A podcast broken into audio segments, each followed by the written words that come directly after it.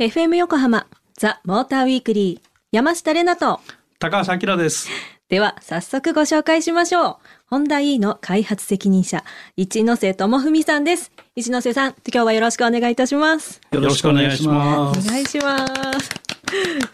もうこの本題あの実際に試乗させていただきました。あの先ほどオープニングでも話したんですけどもうなんかつるっとしたデザインがとにかく印象的で可愛いなって思ったんですけれど このデザインについてまず教えていただけますか？そうですね。あの、開発チームは、これ全体、デザインの、まあ、X で全体は、つるピカデザインっていうのが、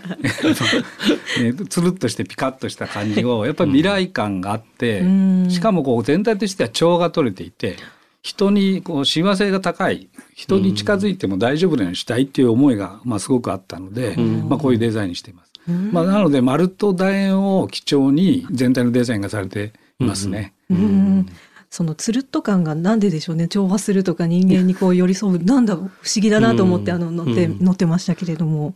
あと車に乗り込んでみても一番最初におおって思ったのがお部屋感リビング感があるとか部屋っぽさをすごい感じたんですけどそのインテリアにはどんなこだわりがあるんでしょうか？そうですね。そこもあの未来とのつながりっていうのは非常に実は考えてましてまあ未来は街と車っていうのがこうつながっていって、うん、まあ、情報と車をつながっていっていろんなものが有機的につながるのを私たちは未来として想像しました。でその中で自分の部屋リビングと車の中車から例えば職場のような、うん、その一連の流れもシームレスにつながりたいと。いうことで、うん、シームレスにつながる世界観っていうのを私たちは勝手にですけど、うん、シームレスライフと呼んで,、でシームレスライフを作るものシームレスライフクリエイターっていうのが、この車のコンセプトなるほど、まあクリエイターなんで、カーでもビークルでもなくて そこにちょっとこだわりがあって、はい、そういうシームレスライフクリエイターにしたくて。そんでその中でリビングとやっぱりつながっていきますから、やっぱりリビング感を出してリビングから移動した時に例えば寒いとか暑いもなくて、心地よく移動できるし、うん、まあ普段見ていた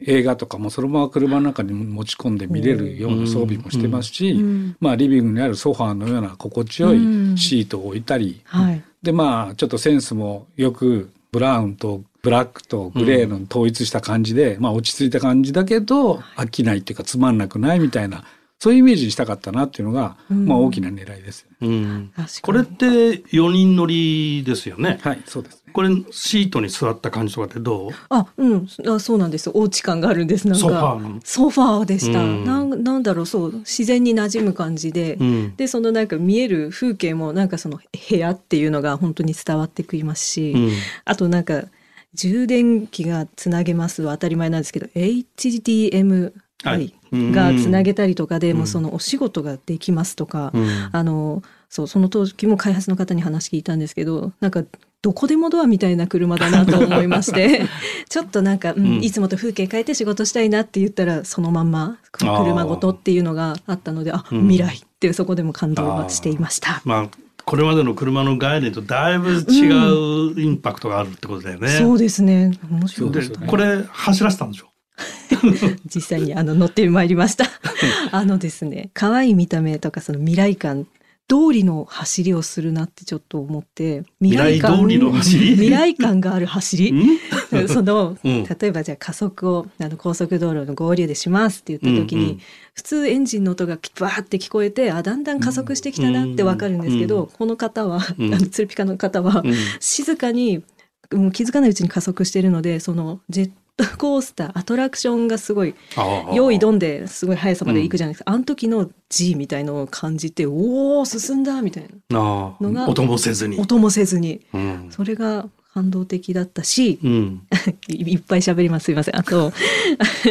鋭角に曲がらないといけないあのすごい細い道が市場コースに組み込まれていて、えここ？後ろほぼ後ろ行くじゃんっていうところを曲がるみたいな。時に、まあ、ドキドキしながら回してたんですけどハンドルをなんかそんなに回さなくても真後ろ行けちゃって、うん、逆に曲がれないと思ってるからマックスまで、うん、曲げてたらそのまままた一周してしまいそうな 危ない危ない戻して戻してみたいに なるくらい小回りが効くってやつですか？これは秘密は何ですかそうですね。これもですねもともとはこの車 FF ってフロントにモーターを積んで、はいはい。うん。駆動しようとしてたんですけど、フロントにモーター積むと、やっぱり今、あの、言われたように、小回りが、タイヤが切れないっていうのがあって、タイヤ切るためには、ま、前にあるモーターをちょっと小さくしなきゃいけない。ないしはどっかに持っていかなきゃいけないってことで、それでこれは後ろに持っていってリア駆動にして、うん、で前がちょっとすっきりしてきたのでタイヤをいっぱい切っても当たるものもないのでいっぱい切れると、うん、あドライブシャフトもなくなるし。ドライブシャフトもなくなるんですごく切れると、でそうすることによって4.3メートルっていう回転半径でいうと4.3メートルまで小さくできました。4.3か。4.3 K よりもちっちゃいです。うわってことですね。そうです。まあこれも街中ベストっていうのをずっと考えていたのでやっぱ街中でやっぱり小回り利くっていうのは実は最近の車ちょっとこう小回り性能っていうのをちょっとちょっとこう大返しにしてる嫌いもあったんですけど、うん、まあ昔、まあ私たちが若い頃は結構くるくる回る車あったんですよね。で、それが徐々に徐々に FF になったり、エンジンがでかくなったり、タイヤが幅広くなってくるにつれて、まあ4メートルが4.5になり5メートルなりっていうふうにどんどん広がってきてて、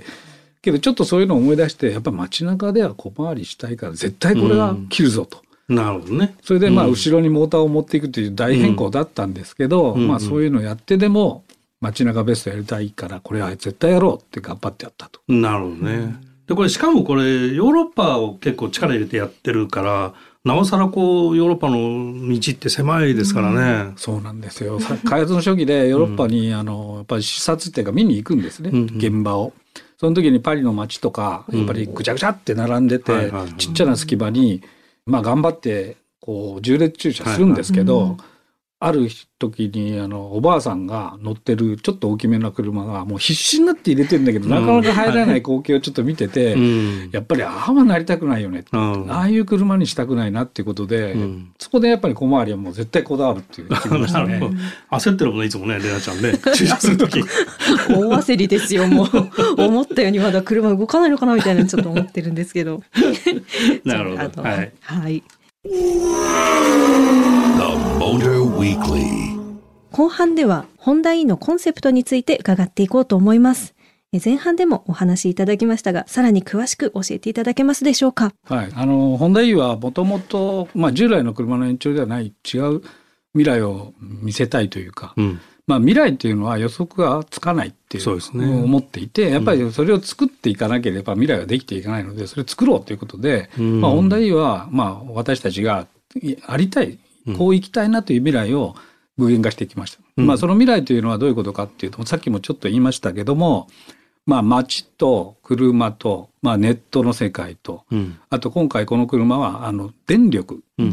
系統って言われてる電力の世界ともつながっていくような、まあ、本当に全てが有機的につながる。今、IoT とか言われていますけれども、まあ、あれあれがすごい進化したような世界であるし、まあ、昨今マースって言われてマーズっていうんですかね、はい。はい、モビリティアザあのアザサービス、サービス、はい、あのマーズっていう概念もやっぱりつながりだと思うんですけど、うん、モビリティとモビリティがどんどん有機的につながって、うん、えー、まあ必要な時とか心地よい乗りモビリティにどんどん乗り換えながら一番快適な移動をサポートするみたいな考え方なんですけど、うんうん、まあそういうのもこの本体はやっぱ概念として考えていこうじゃないかと。うん、でそういうのをやりたいっていうんでいろんなものがつながってるすなわちそれを私たちはあのシームレスライフクリエイターと呼んで、うんうん、まあ、やってきたんですけど、うん、でまあ先ほど言ったように街中ベストもそうですけど世の中未来の街っていうのはやっぱり車がまあ一人だけとんがってるというかちょっと環境を汚すだけではなくて、はい、あと大きな体をね、うん、街中でうろうろさせながらちょっと周りの人をちょっと威圧しちゃうみたいな世界もちょっと嫌だなって、うんうん、やっぱりこう人と車っていうか全てのものが調和された未来にしたいなっていうイメージから小さくすることにもこだわりましたし、うん、あの、うん、つるっとしたデザインにもこだわったしまあ中に入ったらちょっとほっとするリビングのようなにもこだわってやってきたっていうのがまあこのコンセプトですね。なるほど。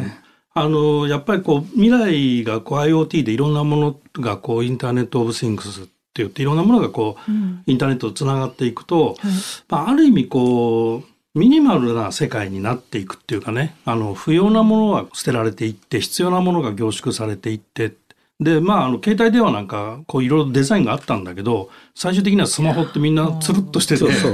あの、シンプルなデザイン側としてはみんなシンプルだよな。でも、すごい多機能じゃんみたいなところがあるじゃないですか。そねはい、そういうのを考えて、まあ、そういう路線に車もなっていくかなっていうのまあ、時々僕番組の中で話してるんですけど、まあ、そうなった時にね、こう、止まってても価値があるみたいなことって車には出てくるのかなっていうのは思うんですけどそうですねまさにそういう議論がすごく重要だと思ってましてさっき言った電気自動車っていうのは、はい、えー、急速充電を30分かけてするっていうシチュエーションがよくあるんですけどまあ、止まってる時間っていうのは、まあ、車ってもともと多いんですよね。うん、そうですね、まあほ。ほぼ駐車場にじっとしてるんですけど、うん、8割ぐらいは。8割、9割は。そうですね。それでライドシェアみたいな出ちゃいましたからね。電気自動車っていうのは、そこで充電とかをしてるんで、うん、さっき言ったように、リビング感のある車の中で、もう部屋のように過ごせますから、はい、まあそういう意味で言うと、止まってる時の価値っていうのは重要だ重要だ。すごく何があるんじゃないのっていうのでこの開発チームの中でいろいろやってきた中にそのリビングの空間で大きな画面でお気に入りのビデオを見ながらゆっくりするとか、まあ、水槽ソフトで魚飼って餌あげて楽しんでみたり、うん、そんなことできるんですか？あできますからね。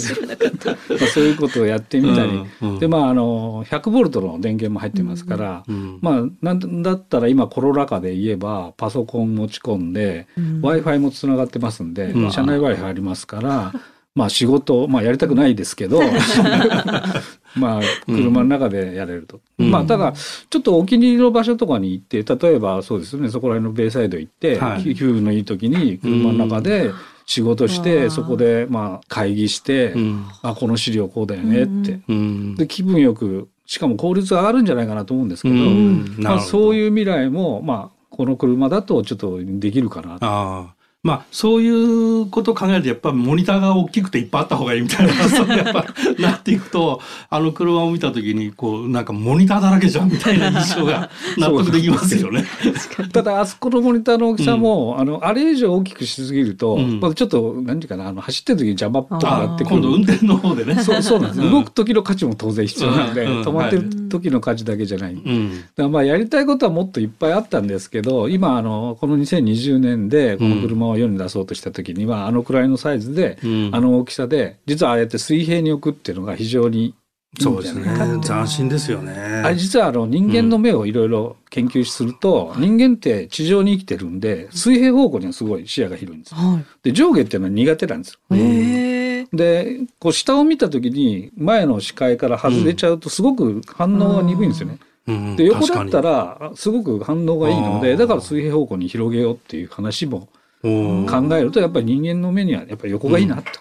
まあそういう話をあの伺ってると車って僕らは、まあ、昔はこう走っても上がって止まるっていうところが大事でそれをどう走らせるかとか、まあ、どう乗りこなすかみたいなところにこう美徳があったりとかね 腕自慢があったりとかわかります。まあそういう時代があったんですけどまあ未来を見据えていくと、まあ、そういった基本性能っていうのはもうすでに担保していて、メーカーがちゃんと保証してますと。で、まっすぐも走るし、安全に走るし、で、さらに違う価値として、いろんなものにネットでつながっていくっていう世界が提供できて、かつインテリア的な環境ですかね。ルーム感、インテリア感みたいな、そういう雰囲気と、まあ、リラクゼーションみたいな、穏やかな気持ちになるような、そういう価値も車が提供してくれるっていうことが、まあ、未来の車なんだろうっていうことなんですかね。そうですね。そういう未来でありたいって思って作りましたね、今回は、ね。いろんな未来があると思うんですよ。別にあの今回ホンダ E の世界観だけが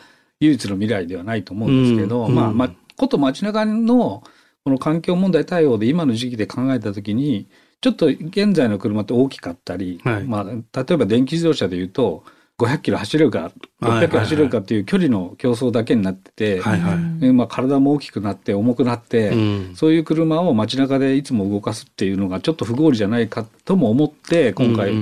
小さなバッテリーにし体も小さくしたんですね。車体も小さくし、タイヤの切れ角を大きくできるのはホイールベースが短いっていうか、ある程度の短さで車体も小さいってことがすごく重要だと。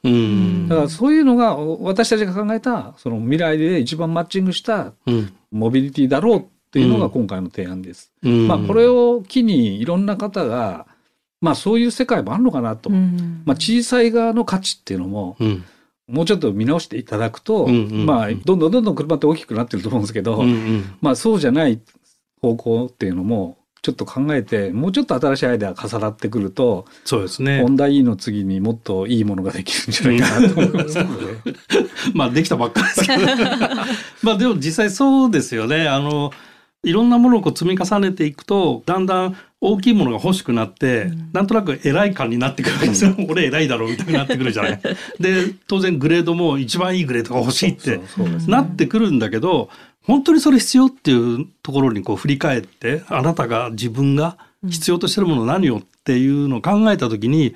街中ベストを考えるとサイズちっちゃくていいんじゃないかとかそういうことが重要になるのかなっていうことですよね。ホンダ E は 35.5kWh というバッテリーの容量なんですけど、はいうん、あのバッテリーですら、うんカップヌードルを沸かして食べようと思ったら400杯できるんですね。ぐらいのエネルギーを持ってるんです。でそれでも足りないって大きなバッテリー EV を、まあ、言ってるわけですよね。だからどんだけエネルギー使うんだというぐらい実はエネルギーですごいあのバッテリー EV って使うんですよね。だから小さく作って毎日自分のご家庭で充電して一晩で満充電できて、って走ってまた帰ってきて充電というサイクルすれば、うん、あの大きさでも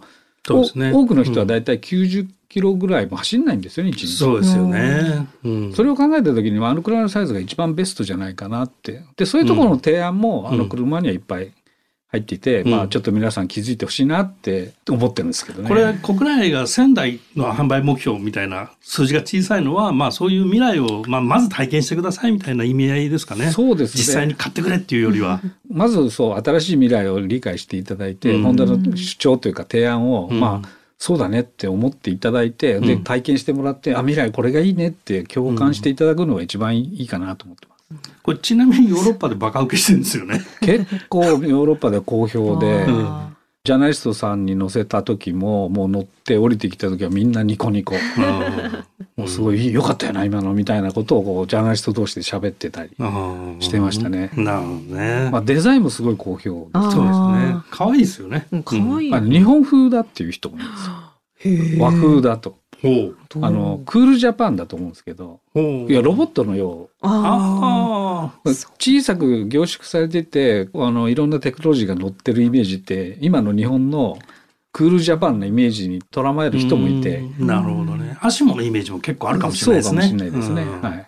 なるほど。へえ。これ試乗したいっていう時はどうしたらいいんですか？試乗できるんですか？そうですね。今あのホンダでは、あのエブリゴっていうシェアカーシステムがあって、はい、皆さん登録していただければ、そのエブリゴでホンダに借りることができます。おなるほど。ユーチューバーが借りまくってるらしいけど。いや、ホンダの青山の本社でも借りられますし。ああ、そうですか。えーあの青山の本社常時展示してるんですか？えっとエブリゴーという車いつも置いてますね。で今まあ展示はちょっとじ期間によってどんどん変わってしまいますけれども、はいうん、エブリゴーは検索すればどこで借りれるっていうのが分かりますから。そこで IoT だっつって、ね。だっつってんのにね。ぜひ皆さんもぜひ試乗してみてください。この感動を一緒に分かち合いたいですね。はい、ね今夜は、ホンダイの開発責任者、一ノ瀬智文さんをお迎えしてお届けしました。一ノ瀬さん、今夜はどうもありがとうございました。ありがとうございました。ありがとうございました。さあ、今夜はホンダ E の開発責任者、一ノ瀬智文さんをゲストにお迎えしてお届けしてきました。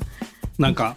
車の未来はい、近い未来を見せたいんだっていう話だったけども面白かったです。面白い？面白かった。車の未来はい。どんなことができたら楽しい？車で。ことができたら、うん、なんか車とお話ができたら楽しそうですけどね。あもう結構出てきてるねそれで、まあまあまだ普及期ではないけども徐々に出てきてるよね。今お腹空いてるみたいなガソリンちょっと減ってきたから入れてみたいなそういう会話ができたら面白そうと思っちゃいます、うん、ねそういうことも当然可能になるしまああの車の中でなんか例えばそのナビ一つにしても、工数が多いでしょ、うん、タッチする回数とかさ、はいはい、ダイヤルする回数とかね、そういうのは例えば言葉で簡単に設定できたりとか、はい、まあ、あるいは家にいてパソコンとかあのスマホとかで目的地検索したデータがそのまま車で使えるとかそういうコネクテッドの世界は割とすぐ来る、わますます割とそんなね何年も先じゃなくて 来年再来年には出てくるぐらいのレベル。あ。るいはもう一部では出てきてる。本当ですか、うん、だから車はどんどんどんどん便利になるしだから一ノ瀬さんとも話したけどこう走る時ね曲がるとか、止まるとか走るみたいな、うん、そういう価値の他に違う価値がどんどん出てきてるっていうのが未来の車ってことだよね。なるほどな私は未来の車っていうと飛ぶことしか考えないので、はい、違うってことが分かりました。いやいや、車飛びますよ。あ、やった。はい、ということで、ここまでのお相手は山下れなと高橋明でした。また来週。